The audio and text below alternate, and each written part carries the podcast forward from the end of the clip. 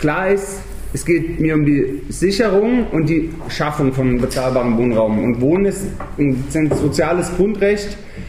Und ich sage es aber auch vorher raus, hier gibt es auch keine Wundermittel, auch nicht mit dem Oberbürgermeister Martin Horn. Das heißt, das Thema Wohnen ist mitunter das Thema, wo ich vielleicht auch am meisten enttäuschen werde, weil jemand, der heute in Freiburg eine Wohnung sucht, wird sie mit dem Oberbürgermeister Horn morgen auch nicht finden und der wird sie gegebenenfalls auch nicht nächstes Jahr nicht finden. Aber umso wichtiger hier, ähm, dass wir mutig vorangehen.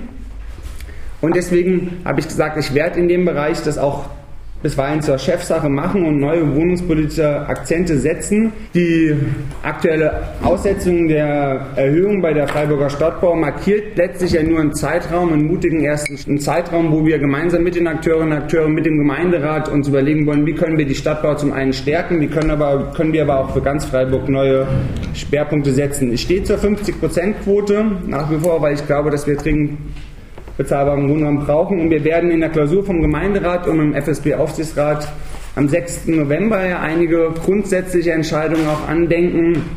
Und dann gibt es eine Generaldebatte, eine Debatte, nur eine Gemeinderatssitzung zum Thema Wohnen in Freiburg am 27. November.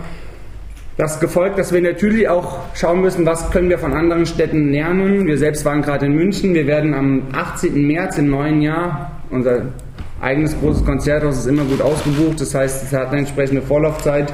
Wir wollen wir über den Tellerrand schauen und werden auch Expertinnen und Experten aus Deutschland, aber auch Europa einladen, um einfach von anderen auch aktiv zu lernen.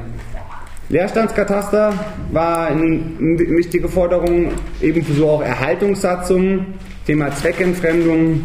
Seit heute gibt es die neue E-Mail-Adresse leerstand.stadt.freiburg.de Gleichzeitig ist es so, dass Leerstand, auch was Ferienwohnungen, also Zweckentfremdung geht, ist natürlich was, was man auch nicht über Nacht lösen kann und einfach einen Leerstandskataster aufzulegen, ist dementsprechend eine herausfordernde Sache.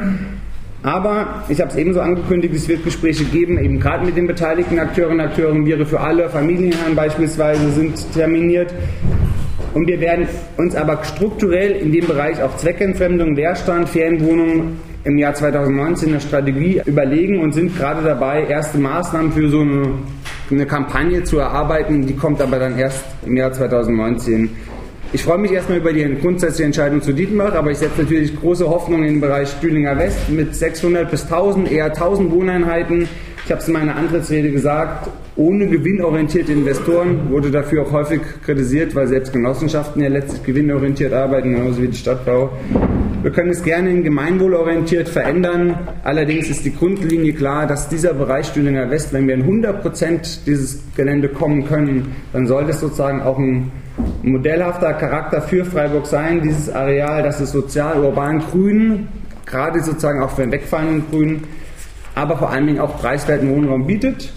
Hier läuft jetzt die zweite Stufe des Wettbewerbs und hier werde ich aktiv mit einsteuern. Das ganze Thema Wohnen möchte ich bündeln, ja, und deswegen wird es mit mir ein Referat für bezahlbares Wohnen geben oder ein Referat für bezahlbares Wohnraum. Hier geht es darum, dass wir so einen koordinierenden Impulsgeber schaffen. Bei mir angesiedelt als Oberbürgermeister. Es wird ebenfalls eine Drucksache sein dieser Gemeinderatssitzung. Und das ist ähnlich einer Stabstelle, aber ein bisschen mehr dezernatsübergreifend, ämterübergreifend, um eben gerade in dieser herausfordernden Dynamik auch nach neuen Lösungen zu suchen.